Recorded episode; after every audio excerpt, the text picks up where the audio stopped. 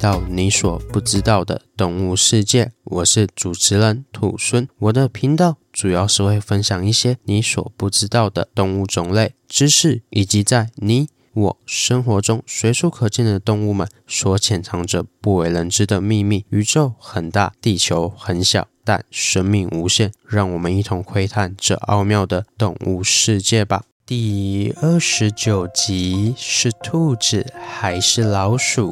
各位听众朋友，大家好，我是兔孙。节目开始前，兔孙想要先跟先前有投稿主题给兔孙的听众吕兰说声抱歉，因为吕兰所投稿的动物。刚好是我一位海洋大学的朋友在研究的动物，因此原本是计划要找时间与这位朋友一同录制，或是讨论后兔猻再单独录制成一集的。但是因为现在疫情的关系，所以一直无法进行，因此要等到疫情过去后。才能着手进行你所投稿的主题，不便之处还请见谅。那回归主题，本次是由上次投稿过猫头鹰的小喵所投稿的主题。谢谢你的投稿，也很感谢小喵你这么支持兔孙哦。那在进入主题前，兔孙想先问一问各位听众朋友，平常会不会把老鼠还有兔子这两种动物给搞混呢？这时啊，我想各位听众朋友可能会想说：“哎，兔孙，不要闹了，怎么问了这么蠢的问题呢？老鼠比较小只，耳朵比较短。”兔子比较大只，耳朵比较长。只要是正常人的话，都可以分辨出不同吧？嗯，话是这么说没错。不过今天所要介绍的动物，可是会颠覆大家传统对于兔子还有老鼠的既定印象哦。那就话不多说，直接进入主题吧。今天所邀请的来宾是长得像老鼠的兔子鼠兔。鼠兔是兔形目鼠兔属的总称，是一种四肢短小、身体圆胖、耳朵短圆且尾巴退化到几乎看不到的毛茸茸可爱小动物，体长大约十到三十公分。主要分布于中国青藏高原、亚洲的中部和东北部，以及北美洲西部，还有澳洲等地的高海拔岩石地形或高原中。不过，北美及欧洲只有三种属兔，其余的二十七种皆分布于亚洲地区。另外，鼠兔有别于它的远房亲戚兔子，特别喜欢鸣叫，而且通常生活于岩石的地形中，因此鼠兔也被称作为鸣兔或是石兔。另外啊，鼠兔非常的胆小怕生。而且本身不需要冬眠，所以就必须要有一个可以用来储存食物及躲避危险的地方。因此，挖洞就变成了鼠兔的拿手绝活。其中，藏鼠兔更是高手中的高手，它所挖的洞穴非常的复杂且有谋略。会说有谋略，是因为藏鼠兔它们的洞穴大致上可以分为三类，而每一类洞穴都有各自的独特用途，所以如果完善利用这些洞穴的话，还可以变化出九种不同的路径哦，正可谓是藏鼠兔的谋略啊。那首先，第一类是复杂型洞穴，这类的洞穴通常集中分布在灌丛处，其结构复杂，但是有规则可循。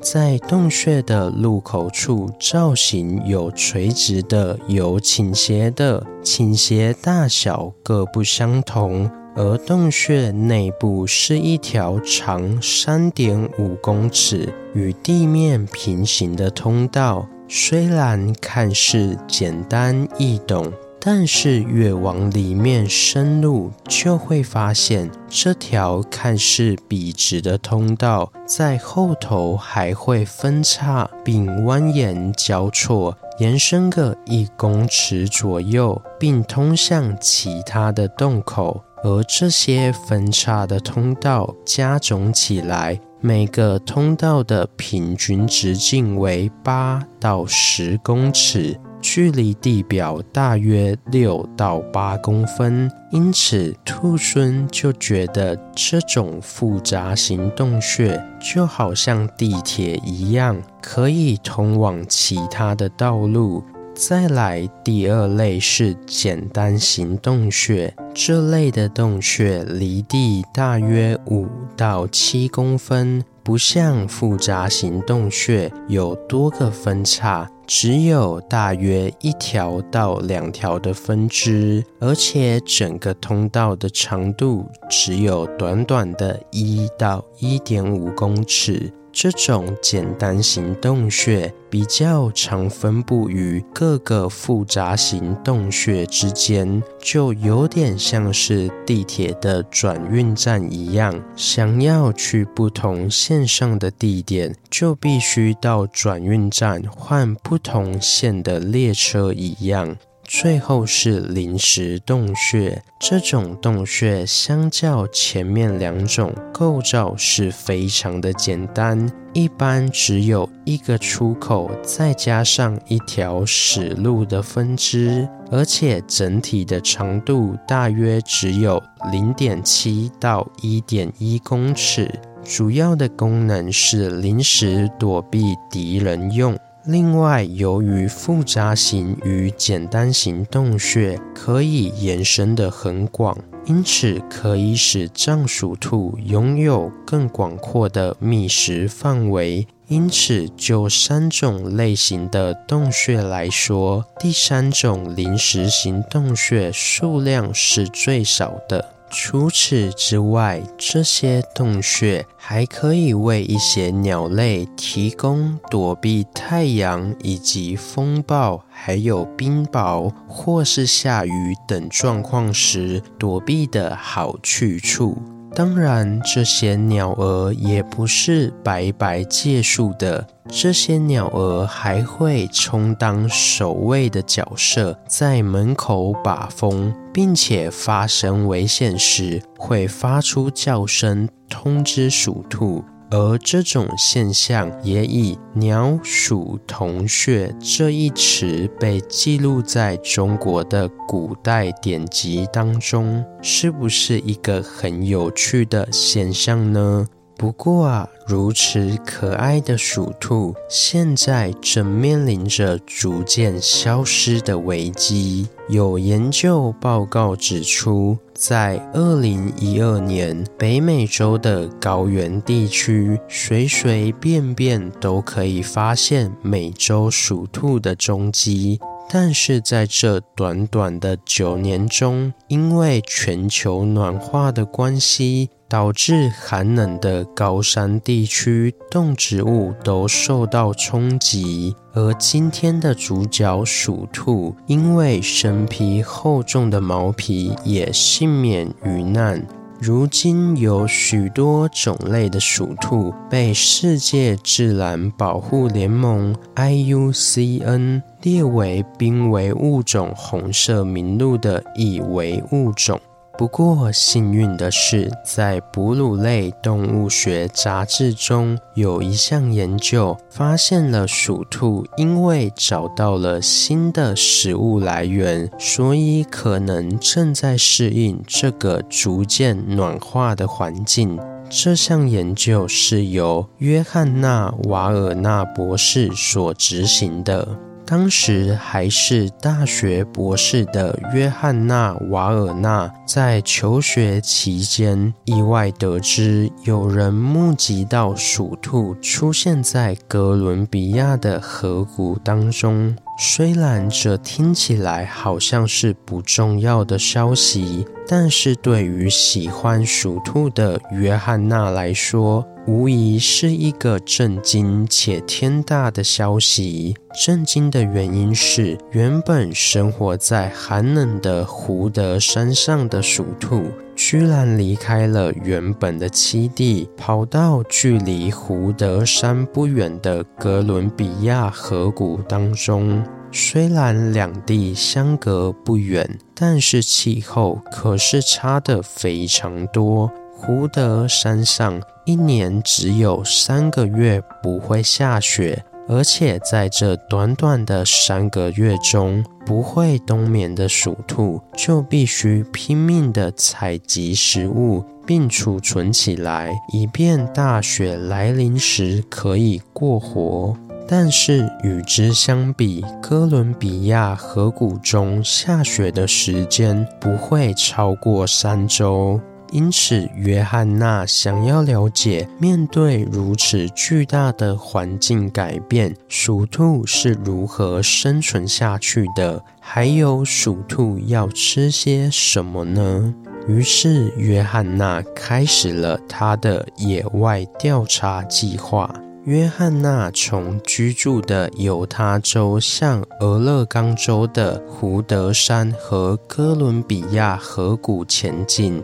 在约翰娜的调查报告中，发现了生活在河谷地区的鼠兔所摄食的食物与胡德山上的同类不同，是吃遍布于河谷地区的苔藓，而这一点也令约翰娜感到奇怪。约翰娜表示，苔藓是一种营养价值很低的食物，其中百分之八十是纤维素，这就好像是在吃纸一样。所以，一般的哺乳类动物是不太会去吃苔藓的。因此，约翰娜推测，鼠兔为了满足它所需要的营养，应该还会去吃其他的东西。也许就是这个未知的食物，才是它摄取营养的主要来源。于是，约翰娜就继续的观察下去。结果不出所料的，果然鼠兔还是有吃别的东西，不过吃的居然是自己的粪便。虽然说吃粪便听起来很恶心，但是鼠兔也不是所有的粪便都会吃。鼠兔的排出物除了有一般的小小硬硬的粪便外，还有一种被称为盲肠球团的粪便，这类的粪便富含水分，而且里面还有一些肠胃道的微生物。这些微生物可以帮忙分解粪便中消化到一半的藓苔。因此，鼠兔透过食粪的行为，可以获得比单吃藓苔还要再多六倍的养分。所以说啊，食粪这件事对于居住在河谷地区的鼠兔是格外的重要。而且再加上河谷地区一年中只有不到三个礼拜会下雪，因此居住在河谷地区的鼠兔只要靠吃咸苔还有食粪就可以生存下去，不像他们居住在山上的鼠兔，要为了过冬而每天奔波储存食物。最后，约翰娜说，他所做的研究并不是为了要证明全球暖化对鼠兔的伤害不大，而是想要证明鼠兔远比我们想象的更具有灵活的适应力。同时，约翰娜的研究并不是代表所有的鼠兔物种都可以像这样的生活。所以总归一句，还是要保护好大自然才是最好的选择。你们说是吧？接着再来聊聊兔猻开头有说到的，属兔是像兔子的老鼠，但是属兔真的是兔子吗？其实属兔严格来说并不是兔子。而是兔子的远亲呢？会这么说，是因为在我们印象中，有着大耳朵的兔子是分类在兔形目兔科当中，而属兔则是分类在兔形目属兔科中。因此，严格来说，属兔与兔子只是远亲而已。不过，如果今天不要那么严苛，只看到木的话，那同属于兔形目的兔子与鼠兔就会被归类在一起，所以这时就可以说鼠兔是像老鼠的兔子了。那听到这边，我想应该有些听众朋友会想说，竟然都有属兔这种生物了，那有没有反过来有像兔子的老鼠呢？嗯，问得好，当然是有的喽。这种像兔子的老鼠就叫做兔鼠。兔属是对啮齿目栗鼠科兔鼠属的统称。兔属与鼠兔一样，都是栖息于寒冷的山地中，只是兔属与分布在亚洲及美洲的属兔不同。兔属是分布在南美洲秘鲁的中部到智利北部的安第斯山脉中。而且体型较大，大约为三十到四十五公分，并且有着像兔子一样的长耳朵，还有像松鼠一样的长尾巴。除此之外，兔鼠最有特色的是，它拥有一双看起来睡眼惺忪的眼睛以及表情，看起来就好像每天都睡不饱一样，非常的可爱。最后，我想可能还有些聪明的听众朋友会想说：既然啮齿目中有像兔子的老鼠，而兔形目中有像老鼠的兔子，那这样兔子与老鼠间是不是存在着某种关系呢？嗯，说的没错，老鼠与兔子确实有点关系，但是这边说的有关系，一样也是要从分类学中的目这个阶层说起。一般我们看到的鼠类是啮齿目的动物，而啮齿目与兔形目之间的关系匪浅。在最一开始的时候，兔形目其实是被归类在啮齿目的底下，并且独立成为一个种科。所谓的种科，简单讲就是更细的分类方式，是介于目与科之间的更细致的分类法。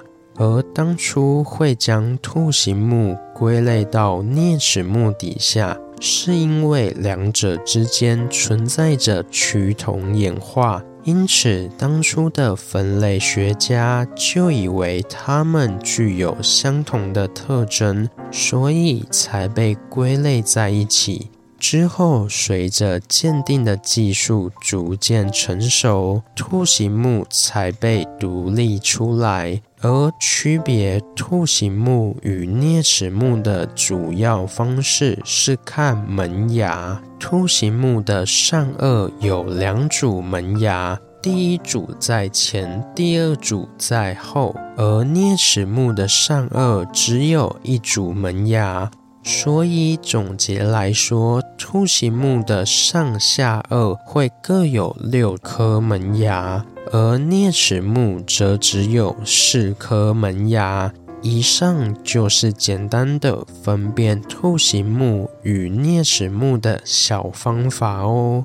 好了，那今天的故事就分享到这边喽。对属兔还有兔鼠有什么其他的想法？欢迎到底下留言。如果喜欢我的节目，也欢迎追踪、订阅及分享给身边对动物、自然有兴趣的朋友吧。最后还有一点非常重要，就是想要鼓励兔孙的话，可可以到 Apple p o c k e t 上给兔孙五星评价，或是到节目资讯栏上点开赞助页面，给予兔猻小额的回馈。同时，听众所赞助的金额一部分也会捐给相关的动物福利机构。这样一来，除了可以给兔猻鼓励外，还可以做善事哦。那我是兔猻，我们下次见，拜拜。下集预告：盯着爆炸头的壮汉。